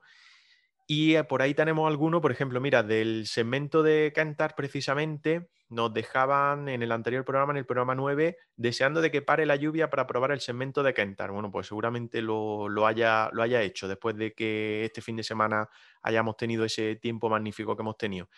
Había otro por aquí que dice, creo que las nuevas medidas de la UCI también son seguridad, porque luego lo copian todos los que salen los fines de semana, no sé por quién irá. Y muy poca seguridad la que han dejado en ese acceso a Santa Fe que comentáis. Esperemos que lo arreglen para que no pasen cosas que lamentemos. Enhorabuena, enhorabuena por los programas. Eh, seguiremos hablando en próximas semanas también de- del tema de seguridad, que además esta semana ha habido ahí, o esta pasada semana ha habido una triste noticia con el atropello de Fernando Alonso y todo lo que, lo que ha conllevado eso. Pero bueno, eh, la semana que viene, a ver si planteáis también alguna zona que veáis peligrosa y alguna zona que, que no hayan dejado del todo, del todo bien o que no lo veáis del todo bien por aquí por Granada, donde solemos entrenar o salir a disfrutar. Eh, hay otro por aquí de José Luis Jaramillo, este me suena. Eh, le mandamos un saludo. Enganchado con vosotros, magnífica labor que estáis haciendo y programa muy entretenido. Deseando escuchar el próximo. Enhorabuena, chicos. Pues enhorabuena también a, a vosotros, a los que armamos la goma por aquí. Y luego, por último, Jorge Blancas también nos dice: Gracias por el programa. Todas las aportaciones en Haciendo la Goma, especialmente me gustan. Decirle a Fernando de Cofidí, Fernando Barceló, imagino que se mire lo del micro. Sí, la verdad es que hay que pedir disculpas porque no teníamos el mejor audio en la entrevista que, que tuvimos con Fernando Barceló. Y dice también, ofu, qué dolor de oídos con estos pitidos. Bueno, tampoco. Igual es que, eh, Andrés, no, no tuvimos que codificar nada, ¿no? Porque, vamos, todo estaba bien No, no. Sí, no, no, no, yo creo que no era una cuestión de censura, ¿eh? de nada, sino fue una, eh, una cuestión meramente técnica que efectivamente no, no dejó el mejor sonido, pero bueno, intentaremos que no pase más. Bueno, Eh, intent- voy, a, pro- voy, voy a, voy a interrumpir un momentillo para decirle a Jorge que no sea tan pejiguera, que ya lo cogeré yo y le voy a tirar de una oreja. Que Jorge, que si no digo aquí perfectamente su nombre y apellidos, que cuando iba a las carreras la liaba. Aquí pone Jorge Blanca solo. No, no, no sé, no sé de qué Oh. no habla. No sé de qué no Pues habla. le falta, le falta el segundo apellido, que, que es bastante curioso el nombre que tiene mi Jorge. Eh, Jorge, un saludo que sé que nos estás escuchando. Bueno, pues un saludo, un saludo. Que mm, ya me ha cortado, no, no sabía lo que, lo que iba a decir. Nada, que por no alargar mucho, que creo que hemos echado otro rato apañado, una semana más, y que la semana que viene, pues eso, pensaros también lo del tema de seguridad, que creo que ha tenido una muy buena acogida, porque a fin de cuentas es la seguridad de todo y es, bueno, pues el rato que echamos todos para desconectar, salir, entrenar, depende cada uno lo que, el objetivo que tenga o lo que busque. Yo en mi caso ya empiezo a pensar nada más que en los com de Strava que, que planteé, así que ya he cambiado un poco mi, mi objetivo. Eh, voy despidiendo. Fernando, que la próxima semana hablamos, que ya no te meto más en las entrevistas, eso te lo claro, que me las alargan mucho y que tengas Sí, buena seré semana. yo. Si sois vosotros los que os enrolláis, si yo apenas hablo. Buena Venga, semana y buenos entrenos. Venga, y a vosotros también. David Comino, lo mismo, que buena semana de estudio, buena semana de entreno y que nos vemos la semana que viene en Kentar para buscar ese con. Venga, hasta la semana que viene. Hasta la semana. se- Hasta la semana que viene. Y Roca, lo mismo, que llegue a los 4.500 de desnivel de la etapa de Belefique. Lo intentaré, lo intentaré, pero complicado va a estar. Pero bueno, Oye, en dos semanas nos detenemos, ¿no? Me has dicho. eh, esperemos que no, oye, si no, si no estoy por aquí, igual sería buena noticia. Yo intentaré de todas maneras pasarme para, para comentar a ver qué tal ha ido la carrera, pero sí, parece que igual debuto, igual debuto. Bueno, tú lo que quieres es controlar el tema de los puntos del trofeo. Eso es lo que tú quieres Sí, y sí, te va a pasar por aquí. Que yo lo que quiero es empezar ya a correr, que si no, esta gente se me adelanta. Aquí hay que andarse al loro, que Bueno, pues buena semana y lo dicho, que buenos entrenos y a disfrutar también. igualmente. Venga, hasta la próxima semana. Andrés, lo dicho, que la próxima semana más que traeremos información, trofeo regularidad, entrevistas, esperemos que también, y que haremos la goma al final del programa, a pasarlo bien. Claro que sí, como siempre, las mejores voces del ciclismo de Granada aquí en GRPC. eh, e intentaremos sobre todo eso, ya que ha cogido ritmo el trofeo regularidad, seguir añadiéndole puntos porque se está quedando cada vez más chulo ¿eh? y más emocionante. Sí, la semana que viene lo que decíamos en la info, creo que tenemos por ahí a Reguero en un par de pruebas, o al menos en una seguro, por lo tanto, a ver si coge eh, a Carlos Rodríguez que ya va despuntando en, la primera clasificación de. La, primera posición de la clasificación de, profesionales. Poco más, que lo dicho, que a disfrutar de la semana, que recordad que por ahí tenemos también lo de la venta de ropa, la reserva de, ropa, por si os interesa en nuestras redes sociales.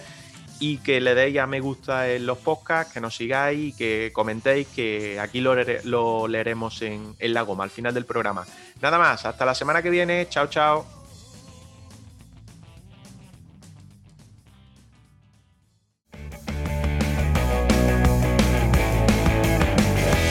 Escúchanos en iVoox y Spotify. Síguenos en redes sociales. CRPC Ciclismo de Granada. En Instagram, Twitter y Facebook.